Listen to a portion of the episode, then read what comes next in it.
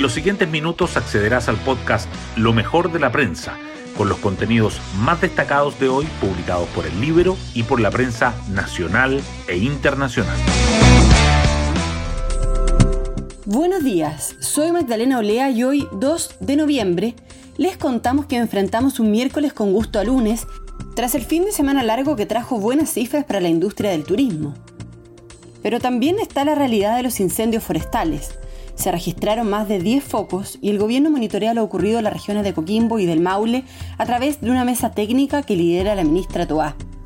En medio de esto, continúan los preparativos del cónclave del oficialismo de este domingo en el Cerro Castillo, donde se podrían enfrentar las posiciones de seguir adelante con las prioridades del programa de gobierno o con las que hoy está definiendo la ciudadanía.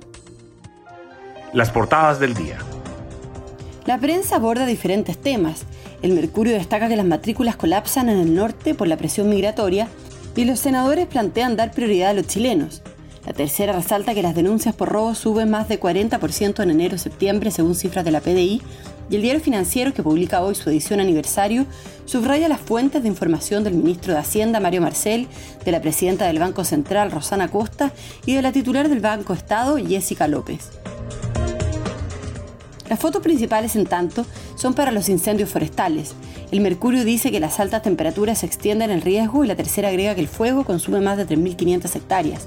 Ambos diarios coinciden en remarcar que Bolsonaro autoriza el inicio de la transición en Brasil, elude reconocer el triunfo de Lula pero afirma que respetará la constitución y que Magallanes regresa a Primera División tras 55 años. El Mercurio informa que cinco países miembros del TPP-11 abordan sus impactos económicos y la solución de controversias. El debate de oficialista a puertas del Cerro Castillo, cumplir el programa o priorizar las urgencias ciudadanas, y que Carabineros destina 115 horas hombre al día por los desórdenes en los liceos y penalistas proponen cómo enfrentarlos. La tercera, por su parte, anuncia que la mesa negociadora no tiene plazo para cerrar un acuerdo constitucional a dos meses del plebiscito, que la salida de capitales de Chile se modera este año y suma 2.949 millones de dólares hasta agosto, y que el senador Guanchumilla no descarta abandonar la democracia cristiana tras la Junta Nacional del partido. Hoy destacamos de la prensa. La presión migratoria colapsa las matrículas escolares en el norte. Los estudiantes extranjeros aumentaron 209,9% entre 2017 y 2022. Y los senadores de la UDI presentaron un proyecto de ley que plantea que si hay servicios que se encuentren colapsados por el exceso de demanda, habiendo solicitantes chilenos, no podrá preferirse a los extranjeros. El Ministerio de Educación y algunos alcaldes optan por crear más vacantes en cursos y colegios. Las denuncias por robos aumentaron 41% entre enero y septiembre, según cifras de la PDI, que reportó que en los primeros nueve meses de 2022 se recibieron 9.444 denuncias contra 6.667 de igual periodo de 2021. Las categorías que más crecen son el robo con intimidación y el robo en el lugar no habitado. Mientras tanto, los detenidos por estos delitos aumentaron 5,6%. Los incendios forestales consumen más de 3.500 hectáreas en la zona central del país. La ONEMI reportó ayer 10 siniestros no controlados en 5 regiones, en medio de las altas temperaturas y los fuertes vientos. Monte Patria en Coquimbo y Río Claro en el Maule fueron las comunas que registraron daños más graves, con damnificados y con algunos lesionados. La ministra del Interior, Carolina Toá, encabezó una mesa técnica se estimaba que ayer regresarían 155.000 de los 523.000 autos que salieron de la región metropolitana durante el fin de semana largo, pero el Ministerio de Obras Públicas informó que hasta las 17 horas habían vuelto 87.000. Además, Carabineros destacó que los accidentes bajaron un 28%.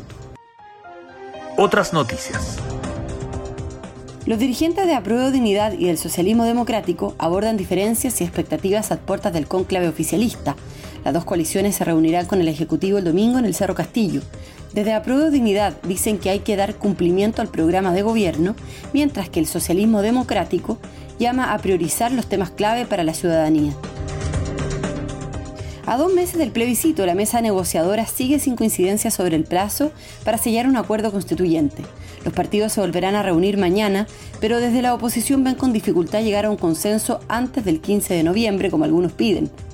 Desde el oficialismo lanzan sus dardos a la vereda del frente por dilatar un pacto al respecto. Y nos vamos con el postre del día. Vuelve la serie El Presidente.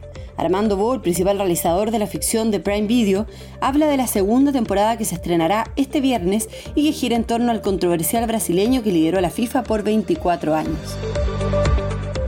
Bueno, yo me despido, espero que tengan un muy buen comienzo de semana y nos volvemos a encontrar mañana jueves en un nuevo podcast, Lo mejor de la prensa.